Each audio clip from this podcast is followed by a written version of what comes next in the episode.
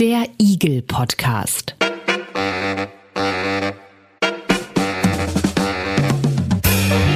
Ein Podcast rund um individuelle Gesundheitsleistungen. Gespräche über Gesundheit und Geld.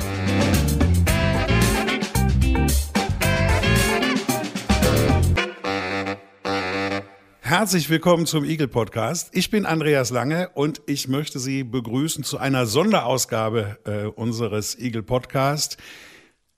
Anlass ist ein Geburtstag vor 25 Jahren. Da traf sich nämlich eine Gruppe engagierter Menschen, Wissenschaftlerinnen und Wissenschaftler, und die hatten sich zur Aufgabe gemacht, das Gesundheitssystem in Deutschland zu verändern, und zwar grundlegend zu verändern. Jedenfalls, so stelle ich mir das vor, die Geburtsstunde des Netzwerks evidenzbasierte Medizin vor einem Vierteljahrhundert. Warum das damals so wichtig war und wie sich wirklich dann auch die Gesundheitslandschaft in Deutschland verändert hat und äh, welche Sachen in der Zukunft noch auf dieses Gesundheitssystem zukommen. Darum soll es gehen heute im Eagle Podcast. Ich freue mich, dass ein Mann der ersten Stunde hier bei uns ist im Eagle Podcast Studio. Professor Günther Eulenschläger, Internist, Apotheker, Medizin, Publizist und so weiter und so weiter. Ich glaube, kann man gar nicht alles aufzählen. Aber wichtig eben Gründungsmitglied des Netzwerks Evidenzbasierte Medizin und lange geschäftsführendes Vorstandsmitglied. Hallo, Herr Eulenschläger. Hallo, Herr Lange. Ich freue mich auch, dass ein junger Vertreter hier ist des Netzwerks, Professor Tim Mattis vom Institut für medizinische Statistik der Universitätsmedizin Göttingen und neu gewählter Beisitzer des Vorstands im Netzwerk Evidenzbasierte Medizin. Hallo, Herr Mattis. Hallo, Herr Lange. 25 Jahre EBM-Netzwerk in Deutschland. Ich fange mal mit dem jungen Mitglied an, Herr Mattis. Wissen Sie noch, wo und wann Ihnen evidenzbasierte Medizin und auch das Netzwerk das erste Mal begegnet sind? Ganz genau bekomme ich es nicht mehr zusammen, war aber sicherlich im Studium, sprich zwischen 2005 und 2010, weil ich hier in Köln Gesundheitsökonomie studiert habe und der Studiengang ja unter anderem vom Herr Lauterbach ins Leben gerufen wurde und dementsprechend auch immer wieder Vertreter wie Herr Eulensteger unter anderem auch da Vorlesung oder Symposium oder ähnliches eingeladen waren, wo man dann daran teilgenommen hat, wo natürlich das Wort EBM-Netzwerk gefallen ist. Professor Karl Lauterbach, über den sprechen wir jetzt, Bundesgesundheitsminister, auch damals Gründungsmitglied, wenn ich das richtig. Äh, das ist richtig, Herr Lange, ja. Herr Ollenschläger, Evidenz statt Eminenz, so sind Sie damals angetreten. So ein Motto, hört sich so ein bisschen an wie dem unter den Talaren der Muff von tausend Jahren, so von, von der Assoziation her. Ist das, ähm, so haben wir ja auch den Podcast genannt, Evidenz statt Eminenz, ist das angemessen oder ist es zu reißerisch? Doch, ich finde es auch äh, im Rückblick angemessen. Ähm, wir hatten damals das Ziel, die kleine Gruppe, die zusammengekommen ist, die medizinische Versorgung systematisch auf wissenschaftliche Grundlagen zu setzen. Das heißt nicht, dass damals keine Wissenschaft angeboten wurde, aber wir hatten den Eindruck, dass für viele Versorgungsbereiche evidenzbasierte Medizin, wie es im Ausland genannt wurde, Evidence-Based Medicine, den Charme hatte, dass man wissenschaftliche Analysen stärker in die Versorgung hineinbringen sollte. Wir reden über eine Zeit, ähm, Ende der 90er Jahre, wenn wir jetzt 25 Jahre ähm, zurückgehen. Man sollte doch meinen, äh, dass damals auch die Medizin äh, wissenschafts- oder auch Studien getrieben oder nachweisorientiert war. Das kann doch nicht sein, dass es äh, wirklich nur Erfahrungswissen von Ärztinnen und Ärzten war, was da äh, mich behandelt hat. Nein, Beispiel. natürlich nicht. Aber ähm, ich nenne Ihnen ein Beispiel. Ausgangspunkt der Diskussion war für mich persönlich der Umgang mit medizinischen Leitlinien. Wir haben damals in den äh, Mitte der 90er Jahre vom ähm, Sachverständigenrat für das Gesundheitswesen die, die Empfehlung bekommen, dass die wissenschaftlichen Fachgesellschaften medizinische Leitlinien systematisch entwickeln sollten. Ähm, die ersten Leitlinien, die präsentiert wurden, waren aus heutiger Sicht sogenannte eminenzbasierte Leitlinien. Das heißt, die einzelnen Schulen, die klinischen Schwerpunktschulen, ähm, haben zusammengetragen, was ihrer Meinung nach gute Medizin war, ohne überall systematisch zu prüfen, stimmt das, was wir als Experten als gute Medizin ansehen, überhaupt mit den wissenschaftlichen Ergebnissen überein. Und das war der Schritt, den wir machen wollten in die deutsche Medizinlandschaft, die systematische, transparente Analyse der Wissenschaft als Grundlage für Gesundheitsversorgung hineinzubringen. Dann bleiben wir bei dem Titel. Auf jeden Fall. Evidenz äh, statt Eminenz. 25 Jahre EBM-Netzwerk in Deutschland. Das ist unser Thema heute im IGE-Podcast. Dieser Geburtstag, der wurde natürlich auch begangen auf der diesjährigen Jahrestagung des Netzwerks. Und da sind wir ein bisschen mal rumgelaufen und haben gefragt, was denn in Deutschland fehlen würde, wenn sich das Netzwerk eben vor einem Vierteljahrhundert nicht gegründet hätte. Ich glaube, dann wird halt das deutsche Gesundheitssystem generell einfach ganz anders aussehen, weil wenn ich mir das jetzt wegdenke, dann die Versorgung anders ablaufen würde, ähm, weil vielleicht viel mehr auf ja, das haben wir schon immer so gemacht, basieren würde oder auf, ich habe da mal gehört, dass XY funktionieren könnte. Und ich glaube, dass, ja, dass halt EBM dazu beigetragen hat, dass es halt eben evidenzbasierter ist. Genau. Na, dem würde eine Gruppe fehlen, die sich sehr nüchtern mit solchen medizinischen Maßnahmen auseinandersetzt. Vor allen Dingen würde sich eine Gruppe fehlen, die diskutiert, ob man sich mit solchen Maßnahmen, also ob man sich methodisch sorgfältig damit auseinandersetzen muss. Das passiert eben sonst in der Breite sehr wenig. Ich glaube, es würden sehr viele methodische Diskussionen fehlen. Ich schätze mal, das IQWIC ähm, würde fehlen. Der Abstand zwischen Deutschland und der internationalen methodischen Entwicklung wäre deutlich größer noch. Und der ist immer noch groß. Die erste Stimme, die die Corona-Maßnahmen kritisch unter die Lupe nimmt. Das ist die Stimme, die fehlen würde, wenn es das EBM-Netzwerk nicht geben würde, schon seit 25 Jahren.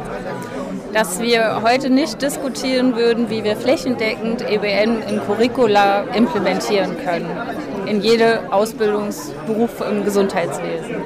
Also ich glaube, viele Entwicklungen, die heute zu einer ja, äh, zu den Diskussionen im GBA, zu den Entscheidungen da beitragen, sind ja mit darauf zurückzuführen, dass sich die Leute vor 25 Jahren da zusammengesetzt haben und sich Gedanken gemacht haben, wie das Gesundheitssystem, die Gesundheitsversorgung, die Sicherheit für Patienten verbessert werden kann. Also das war eine gute Leistung, was die da im Haus Pütz gemacht haben.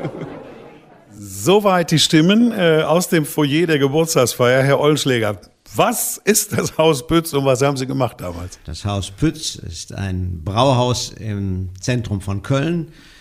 Wir haben dort 2001 die Nachfeier des dritten EBM-Symposions gemacht und ähm, ich habe mich zum Abschluss der Feier an die Tür gestellt und jeden, der rausgegangen ist, gebeten, Mitglied im Netzwerk zu werden. Infolgedessen hat sich die Mitgliederzahl innerhalb von Stunden verdoppelt. War das äh, positive Verstärkung oder schon Erpressung? Ich glaube wirklich, dass diejenigen, die zusammen waren, fast euphorisiert waren. Wir hatten zum dritten Mal einen erfolgreichen Kongress gemacht innerhalb kürzester Zeit. Und äh, man hatte den Eindruck, dass die Mitgliedschaft im EBM-Netzwerk von großem Vorteil war. Sie müssen berücksichtigen, dass damals in kürzester Zeit die Idee der evidenzbasierten Medizin auch durch Begleitung und Unterstützung durch das Netzwerk in die Gesundheitspolitik hineingekommen ist. Deswegen war der, das Incentive, Mitglied in so einem Verein zu werden, damals sehr hoch. Deswegen sind die Leute doch eher freiwillig ähm, eingetreten, als äh, sich gezwungen gefühlt zu haben. Herr Mattis, wir haben gehört jetzt eben auch in der Umfrage, äh, dass äh, ein, ein großer Wert des Netzwerks, der Arbeit des Netzwerks ist, dass äh, die evidenzbasierte Medizin eingeflossen ist in alle Ausbildungsberufe im Gesundheitswesen, alle Studiengänge von Gesundheitsberufen. Als Sie studiert haben, war das gang und gäbe oder ist da auch noch Luft nach oben? Also als ich studiert habe, war es meines Erachtens noch nicht gang und gäbe. Kann ich natürlich auch nicht so gut sagen, weil ich habe nur einen Studiengang gemacht, Gesundheitsökonomie, und da war es sehr prominent aufgrund des Hintergrunds und auch damals schon der Nähe zum IQWIC. Ich glaube, das war wahrscheinlich schon damals und ist auch immer noch einer der Studiengänge, wo man am meisten evidenzbasierte Medizin hat. Meines Erachtens ist es heutzutage schon alleine in Medizin sehr heterogen, wo und wie es gelehrt wird, auch wo es innerhalb der Lehre integriert ist, also in welchem Semester. Und über die verschiedenen Studiengänge hinweg ist es, äh, glaube ich, überhaupt gar nicht überblickbar, was da jetzt genau an evidenzbasierter Medizin gelehrt wird. Herr Olschiger, als Sie damals angetreten sind, für diese nachweisorientierte Medizin zu kämpfen, eben, dass sie reinkommt in die Curricula beispielsweise. Ähm, wie hat denn der Gesundheitsbereich reagiert? Haben Sie da offene Türen eingerannt und gesagt, endlich passiert mal was? Oder mussten Sie, weil Sie eben auch von den Schulen gesprochen haben, die es damals noch gab, mussten Sie richtig dicke Bretter bohren? Offene Türen will ich nicht sagen. Es gab ähm, eine bestimmte Gruppe von sehr interessierten Expertinnen und Experten, vor allen Dingen im Bereich der Gesundheitspolitik. Ich nenne ganz konkret das damalige Gesundheitsministerium. Dort waren einige Damen und Herren, die das Thema evidenzbasierte Medizin sehr schnell aufnahmen. Ähm, daraus resultierte auch, dass in kürzester Zeit der Ausdruck evidenzbasierte Leitlinien im Sozialgesetzbuch auftauchte. Wir haben damals gesagt, Deutschland ist das Land, wo am schnellsten die evidenzbasierte Medizin im Gesetzestext auftauchte. Auf der anderen Seite in der etablierten Medizin gab es durchaus dickere äh, Bretter zu bohren. Ähm, dort wurde häufig, wurden wir häufig konfrontiert mit der Aussage, wir haben das schon immer so gemacht, wissenschaftlich gearbeitet, was soll denn Neues dabei herauskommen? Der Dreh- und Angelpunkt, um das Thema in die Breite zu bringen, war die Notwendigkeit, medizinische Leitlinien in Deutschland zu entwickeln und zu verbreiten und dort hat dann die Dachorganisation der medizinischen Fachgesellschaften, die AWMF, das Thema evidenzbasierte Leitlinien, welches etabliert war in Schottland und in England, sehr schnell aufgenommen. Und dadurch haben wir einen sehr starken Rückenwind bekommen, dass das Thema in die Breite gebracht wurde. Nur ist es ja so, evidenzbasierte Medizin, nachweisorientierte Medizin, Sie suchen nach Studien, Sie suchen nach allem, was je zu diesem Thema erforscht ist, um zu gucken, äh, wie wirksam ist jetzt diese Methode oder diese Diagnose oder diese Maßnahme. Konnten Sie denn damals eigentlich direkt anfangen? Gab es diese Daten und Datenbanken damals schon? Sie haben ja, äh, wir haben ja gehört, dass, äh, dass andere Länder da schon ein bisschen voraus waren. Äh, oder mussten Sie da erstmal Strukturen aufbauen, um überhaupt mit der Arbeit anzufangen? Wir konnten am Beispiel Leitlinien sehr schnell anfangen, weil die Schwerpunktthemen, die bearbeitet werden mussten, damals zusammenhingen mit den neu entwickelten Disease Management Programmen. Und diese Versorgungsprogramme berücksichtigten vor allen Dingen Menschen mit chronischen Erkrankungen. Und Diabetes mellitus wird im Ausland nicht anders behandelt als in Deutschland. Deswegen existierten die Studien die wir brauchten, um wissenschaftlich begründete Gesundheitsversorgung festzuschreiben. Ähm, je differenzierter die Themen waren, umso mehr musste man natürlich eigene Studien in Deutschland machen. Ähm, der Vorteil war, dass das IQWIC als die Organisation die Health Technology Assessment in Deutschland professionalisiert hat, sehr, sehr schnell etabliert wurde. Und das hat uns sehr geholfen, neue Studien, die für Deutschland notwendig waren, zu entwickeln. Ich muss allerdings ein bisschen Wasser in den Wein hineinschütten. Ähm, die Finanzierung eines Systems wie das IQWIC ist nicht ausreichend, um alle Fragen zu beantworten, die beantwortet werden müssten, gerade in der heutigen Zeit. Gibt es denn überhaupt äh, da äh, eine, eine Größe, wo Sie sagen, wenn wir so und so viel Geld hätten, dann ließen sich alle Fragen beantworten? Das scheint mir so ein bisschen so eine Sisyphos-Arbeit zu sein, die nie aufhört. Naja, das ist eine Frage der Priorisierung. Ja, wenn man jetzt beispielsweise zurückschaut in die drei Jahre der Pandemie hätten Themen, die damals notwendig waren und die auch heute noch notwendig wären zu beantworten, sehr schnell beantwortet werden können, wenn das politische Interesse da gewesen wäre und entsprechend auch die Finanzmittel dafür geflossen wären. Ich nenne nur das banale Thema, sind Masken hilfreich, ähm, um die Verbreitung der Pandemie zurückzudrängen. Da ist einfach zu wenig und zu spät etwas getan worden hier in Deutschland. Aber wir haben gehört, äh, auch das IQWIC gäbe es wahrscheinlich nicht, wenn sich da nicht die evidenzbasierte Medizin ähm, durchgesetzt hätte. Hm, Herr Mattis, jetzt mal von der heutigen Sicht, wie würden Sie das einschätzen?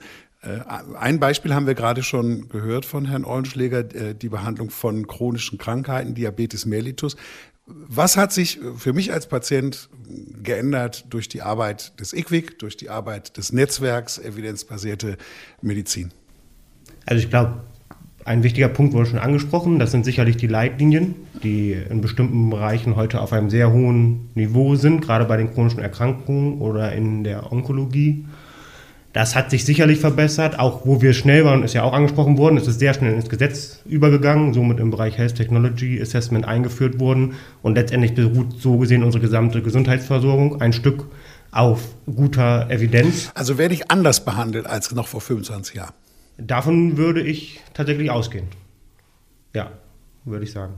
Und wo wir noch Arbeit sicherlich haben, ist gerade die Sachen in die breite Fläche zu bekommen. Also wir haben zwar teilweise gute Leitlinien, aber wie die dann in der Praxis genutzt werden und wie sie umgesetzt werden, da ist auch immer noch viel, meines Erachtens, wenn ich es in der Praxis mitkriege, auch in großen Unikliniken Eminenz dabei, weil man einfach diese Leitlinien nicht auch schon in der Ausbildung mit integriert und äh, dem medizinischen Nachwuchs beispielsweise beibringt, wie man diese Leitlinien liest und dann auch umsetzt und wie das Ganze funktioniert. Also da wird, glaube ich, noch zu wenig in den anwendungsbezogenen ähm, Bereichen gemacht. Was mich zu der Frage kommt, äh, welche Bretter es heute sind, die dann noch zu bohren sind. Also Herr Ollenschläger hat ja vorgebohrt äh, mit, mit den anderen, die sich damals äh, zusammengetan haben.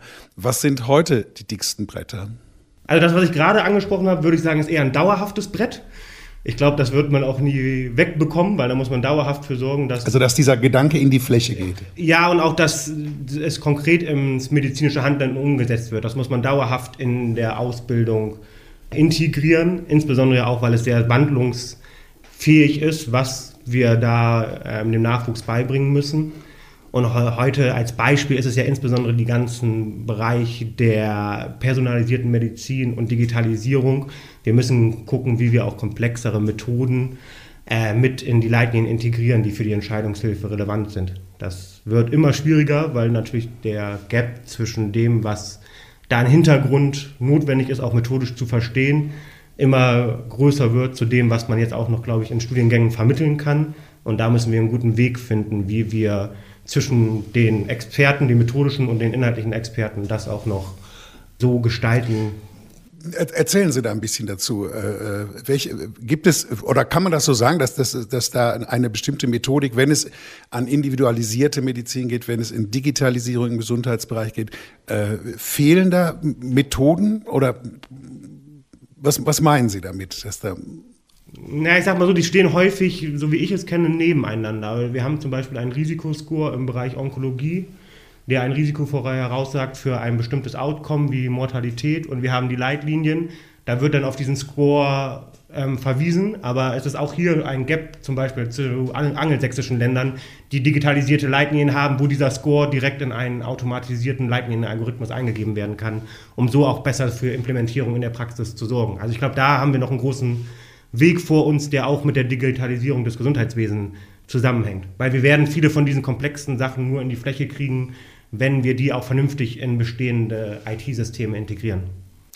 Das heißt, äh, Herr Ollenschläger, das, was wir gehört haben, dass Deutschland jetzt eben in der Umfrage auch, dass Deutschland immer noch so ein bisschen hinterherhinkt im internationalen Vergleich. Würden Sie das unterschreiben? Nee, ich würde das nicht unterschreiben. Aber Herr Matthias hat auch gerade gesagt, dass äh, das andere jetzt, was die Methodik angeht, im angelsächsischen Raum, dass die anscheinend weiter sind. Ähm, ich würde das nicht so global sehen wollen. Ähm, ich denke, dass es Bereiche gibt, wo verschiedene Länder unterschiedlich weit sind. Ähm, ich muss auch noch darauf hinweisen, die Hochleistungsmedizin, über die Tim gerade gesprochen hat, ist nicht das zentrale Problem hier in Deutschland. Hier wird in der Hochleistungsmedizin international vergleichbar gearbeitet. Ich sehe einen ganz anderen Schwerpunkt, an dem dringend gearbeitet werden muss. Wenn man nochmal auf die Leitlinien als Transfermedium für evidenzbasierte Medizin zurückgeht und die als Beispiel nutzt, dann existiert eine unglaubliche Differenz zwischen Theorie und Praxis. Ich nenne Ihnen das Beispiel Behandlung von chronischen Patienten. Wenn dort steht in der Leitlinie, ein Diabetiker muss ausreichend Zeit haben, mit seiner Ärztin, seinem Arzt über die aus Sicht des Patienten, der Patientin gewünschte Medizin und der machbaren Medizin zu reden, dann ist diese Zeit einfach nicht vorgesehen. Das heißt, in Deutschland existiert keine evidenzbasierte Finanzierung des Gesundheitssystems, sondern es ist eine Differenz da zwischen dem, was notwendig wäre, ich nenne jetzt nur mal die Zeit, und dem, was das Finanzierungssystem ermöglicht. Und solange dieses Problem nicht gelöst wird, können Sie evidenzbasierte Medizin jedem theoretisch beibringen. Es lässt sich aber in der Praxis dann nicht umsetzen. Anderes Beispiel, wenn im Bereich der klinischen Medizin, der Pflege immer weniger Personal zur Verfügung steht, dann widerspricht das dem, was die evidenzbasierte Medizin empfiehlt und als notwendig ansieht. Das heißt also, man muss wirklich das Gesundheitssystem in Deutschland umsteuern und nicht nur über die Fakten für bestimmte Medikamente systematisch arbeiten, sondern die Fakten für das gesamte Finanzierungs- und Organisationssystem des Gesundheitswesens. Das heißt aber, wenn ich das jetzt richtig verstanden habe, äh, Sie beide haben gesagt, diese Idee der evidenzbasierten Medizin in die Fläche zu bringen, da gibt es noch sehr viele Hindernisse und Hürden. Ne? Sei es methodischer Art oder Natur, wie Sie gesagt haben, Herr Mattis, sei es eben auch finanzieller äh, oder struktureller Natur, dass das eben auch finanziert werden muss, dass die dass auch die Zeit finanziert werden muss, die im Gespräch. Wir haben ja mal eine Sendung gemacht über Shared Decision Making. Das ist ja, hat ja was zu tun mit, mit Kommunikation auch. Ne? So. Aber äh, bevor wir jetzt noch mal gleich weiter ein bisschen drauf eingehen wollen, was die Zukunft vielleicht noch bringt, der, dieser Grundgedanke, Evidenz statt Eminenz, Ziel erreicht? Das Ziel wird nie erreicht werden.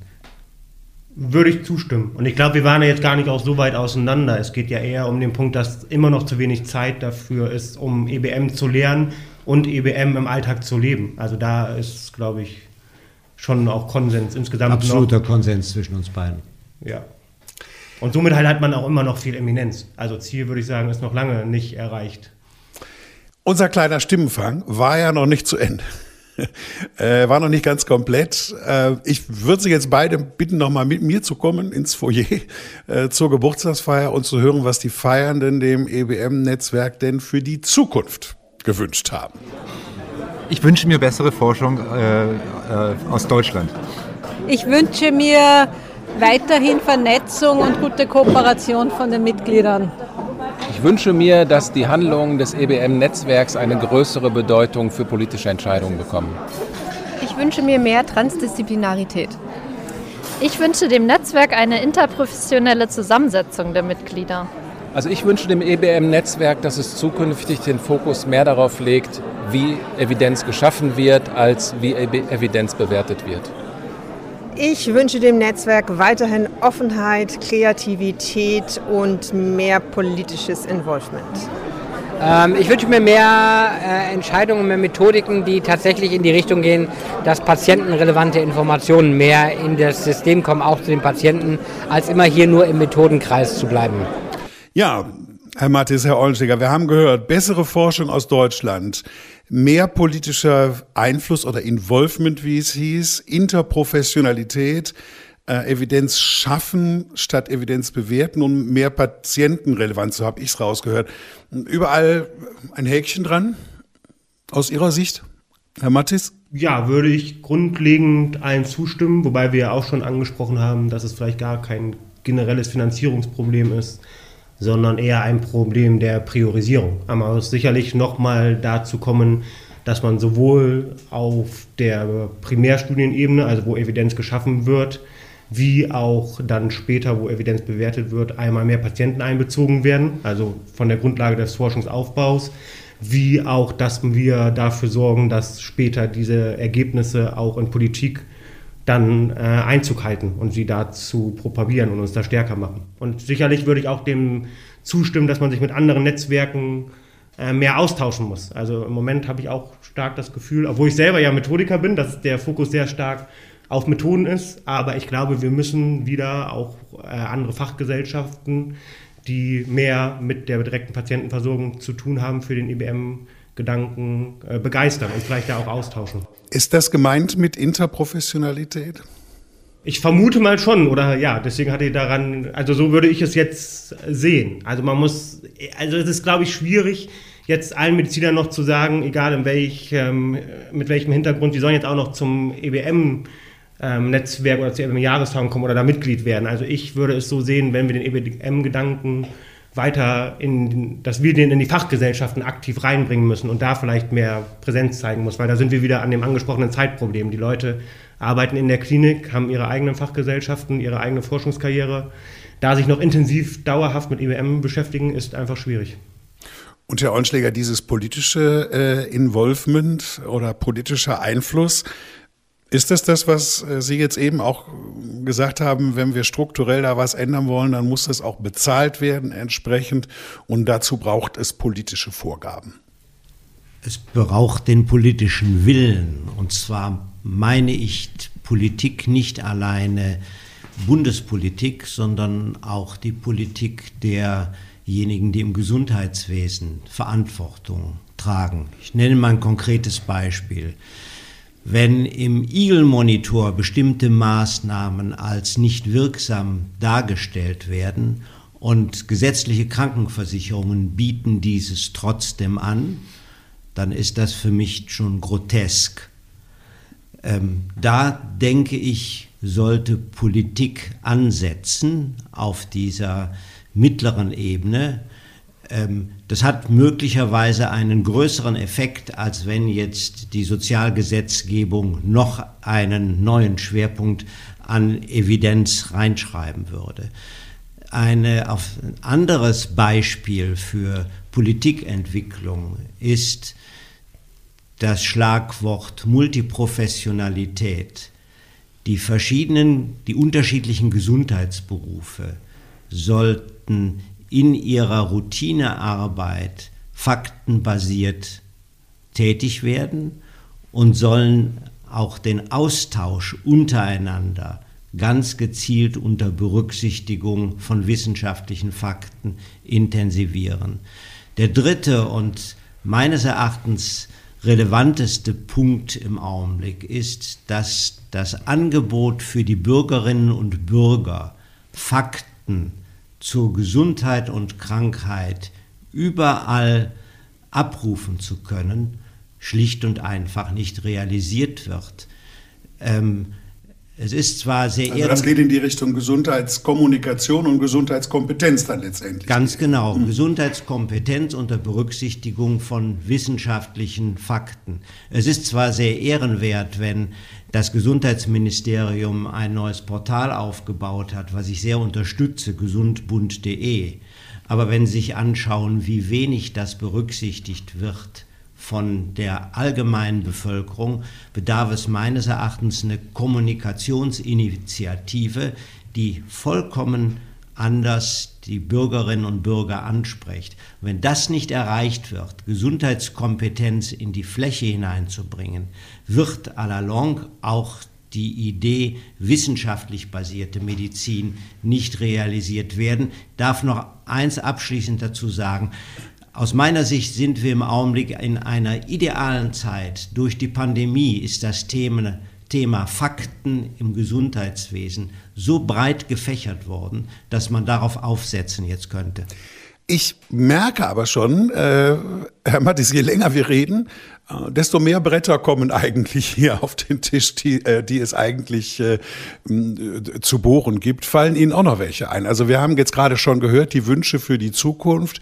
Ähm, was, was würden Sie ergänzen? Also ich würde das Netzwerk auch gerne noch in dem Bereich, grob ausgedrückt, vielleicht Evidence-Based Health Policy reinzubringen. Und ich glaube, der Ansatz ist hier ein gleicher wie mit der Kommunikation von Gesundheitsinformationen in der breiten Fläche. Wir müssen gucken, dass Politiker auf verschiedenen Entscheidungsebenen, das ist ja nicht immer nur Bundespolitik, sondern Landespolitik, das sind Ministerien, Gesundheitsdienste, das ist ein sehr breit gefächertes Spektrum, was wir da haben, besser verstanden wird der Gedanke der evidenzbasierten Medizin. Und da müssen wir, glaube ich, aber auch als Wissenschaftler an uns arbeiten, dass wir da auch bereit sind, mit den politischen Entscheidungsträgern oder Intermediatoren zu kommunizieren und auch um hier wieder das an die Bürger zu kriegen, mit Journalisten zu kommunizieren. Also da ist es, glaube ich, auch was, wo wir noch dran arbeiten müssen, an unseren Kompetenzen, dass wir da, sage ich mal, einfach ausgedrückt es besser verkaufen und den Leuten bewusst machen, wie wichtig das auch für die Versorgung ist. Und da würde ich auch zustimmen,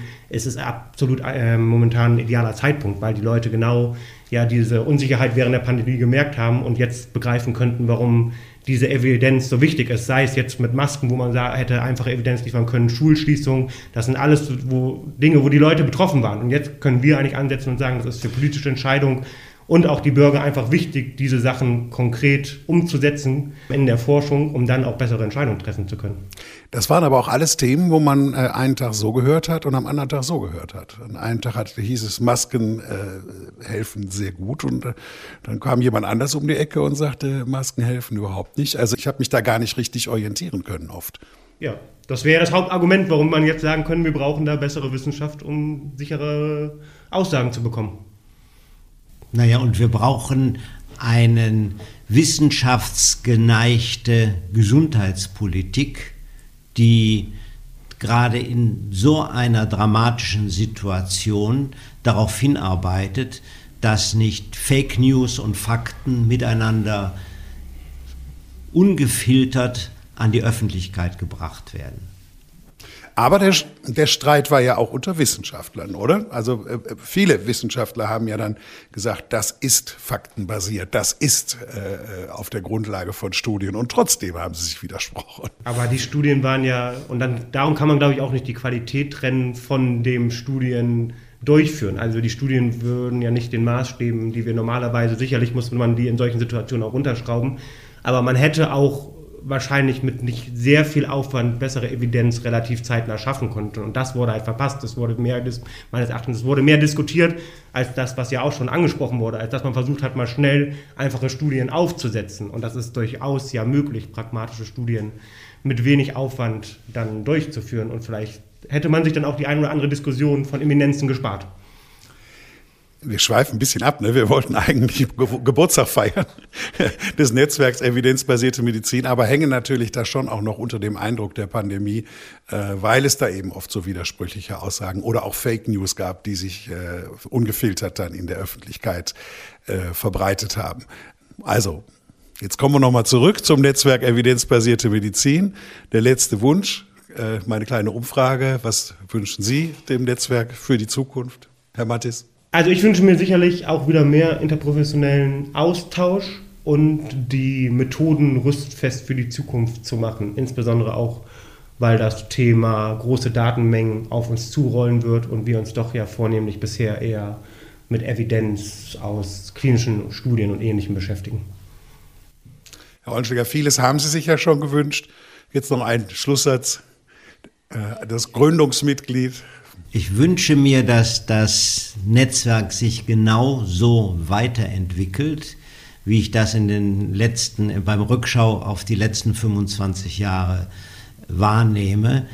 Ähm, das, was mir heute genauso wie am Anfang noch Freude bereitet, ist diese Offenheit, mit der diskutiert wird, das hohe Engagement, gute Gesundheitsversorgung zu verbreiten und voranzubringen. Und ich wünsche mir, dass die verschiedenen Gesundheitsberufe, die im Netzwerk aktiv sind, weiter zusammenrücken und andere Berufsgruppen noch mit einladen, zusammenzuarbeiten, beispielsweise aus dem Bildungssektor und dem Kommunikationssektor. Also die Wünsche äh, zum Schluss. Evidenz statt Eminenz hieß es heute hier im Eagle Podcast. Wir haben gesprochen über 25 Jahre äh, Netzwerk evidenzbasierte Medizin in Deutschland. Äh, ich möchte mich bedanken äh, bei meinen Gästen für die kleine Zeitreise, aber auch den Blick in die Zukunft. Äh, Professor Günther Ollenschläger, äh, Gründungsmitglied, lange Zeit ähm, geschäftsführendes Vorstandsmitglied. Vielen, vielen Dank, dass Sie gekommen sind. Und äh, auch Ihnen, Professor Tim Mattis, neu gewählter Beisitzer im Vorstand des Netzwerks. Vielen Dank, dass Sie gekommen sind. Vielen Dank. Im nächsten Eagle Podcast im nächsten Eagle Podcast geht es wieder mehr um das, was wir im Namen tragen, nämlich Eagle individuelle Gesundheitsleistungen.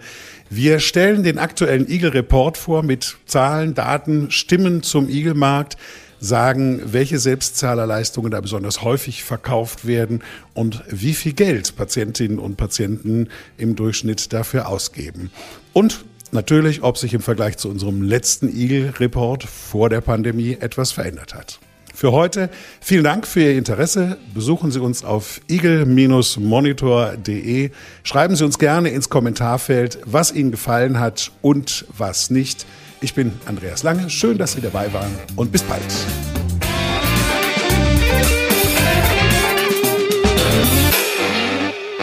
Eagle Podcast.